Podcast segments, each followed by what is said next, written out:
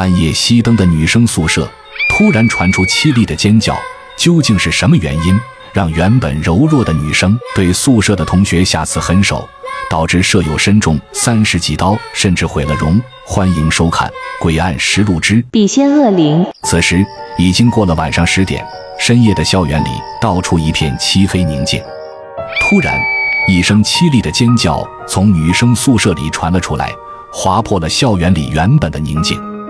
这时，正在值班的宿舍管理员张老师听见尖叫声，走廊里还伴随着一阵杂乱的脚步声，从值班室探出头来查看。可没想到，这一看也是让张老师吃惊不已。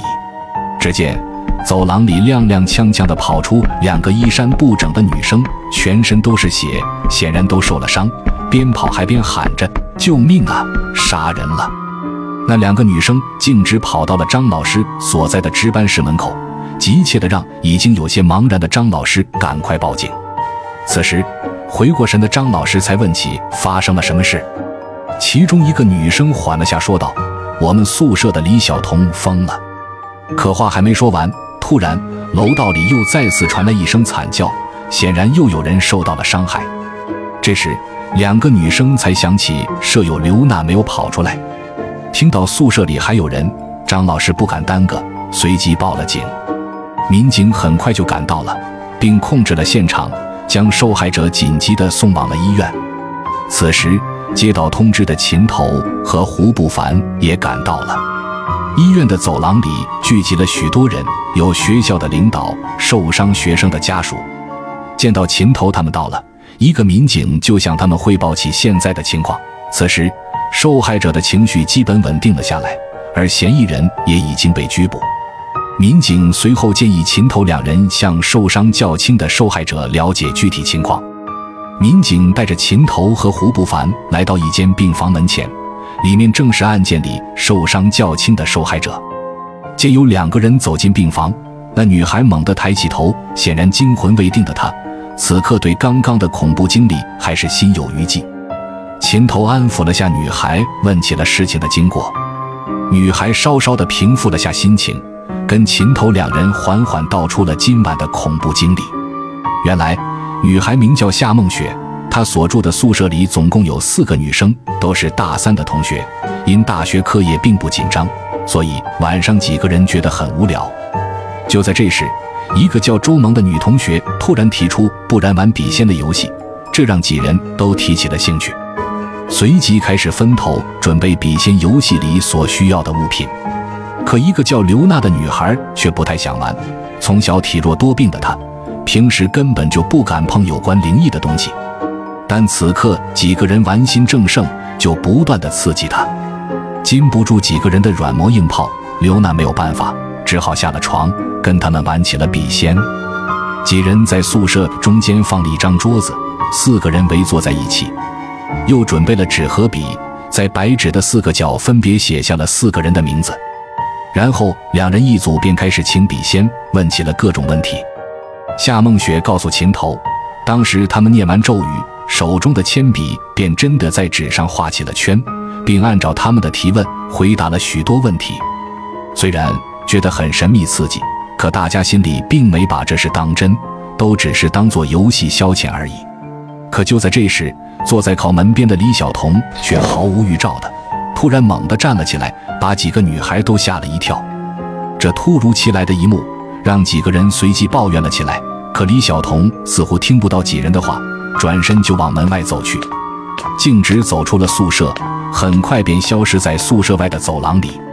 当时几人都觉得很奇怪，因为已经快到熄灯时间了，他又能去哪里？过了一会，宿舍里就统一熄灯了，可李晓彤依旧没有回来，几人也就收拾一下，准备睡觉了。几人都认为李晓彤可能因为特殊原因突然跑去了厕所，所以也就没有太在意，没有去找他。可正当几人正拿李晓彤调侃时，李晓彤却毫无声息地出现在了门口。仔细一看，他的手里居然还紧紧握着一把不知从什么地方弄来的菜刀。此刻的李晓彤表情异常的古怪，木讷中带着一种阴沉，让人不寒而栗。还未等几人反应过来，握着刀的李小彤径直走向了夏梦雪的床边，抡起刀就砍了过来。夏梦雪说：“当时的她整个人都傻了，只能本能的抬手挡，可那刀怎么可能挡得住？顿时手臂便被砍出了一条长长的口子。宿舍里一下子就炸了锅。夏梦雪翻身跳下床，和反应较快的周萌一同往门外跑去。李小彤也不说话。”挥手又是一刀砍在跑在前面的周萌肩膀上。那时的李小彤面无表情，举着刀乱砍的他犹如地狱里的恶魔一般，跟平时认识的他判若两人。而夏梦雪和周萌还是成功的逃出了宿舍，可反应比较慢的刘娜，转而成了李小彤的新目标。李小彤将刘娜压在身下，一刀又一刀的砍在她身上，那场景非常的血腥。夏梦雪带着哭腔讲完了今晚那恐怖经历，最后她自己分析，发生今晚的事情应该和他们玩笔仙有关。秦头和胡不凡听完夏梦雪的讲述，也是心有余悸。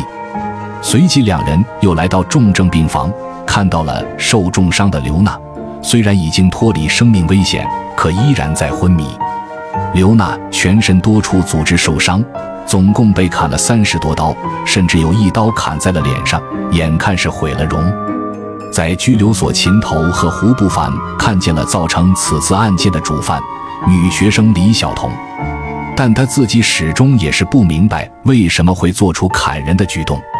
回去的路上，胡不凡问秦头：“真的有笔仙吗？”虽然这游戏流行很广，可作为男生的胡不凡也是从未玩过。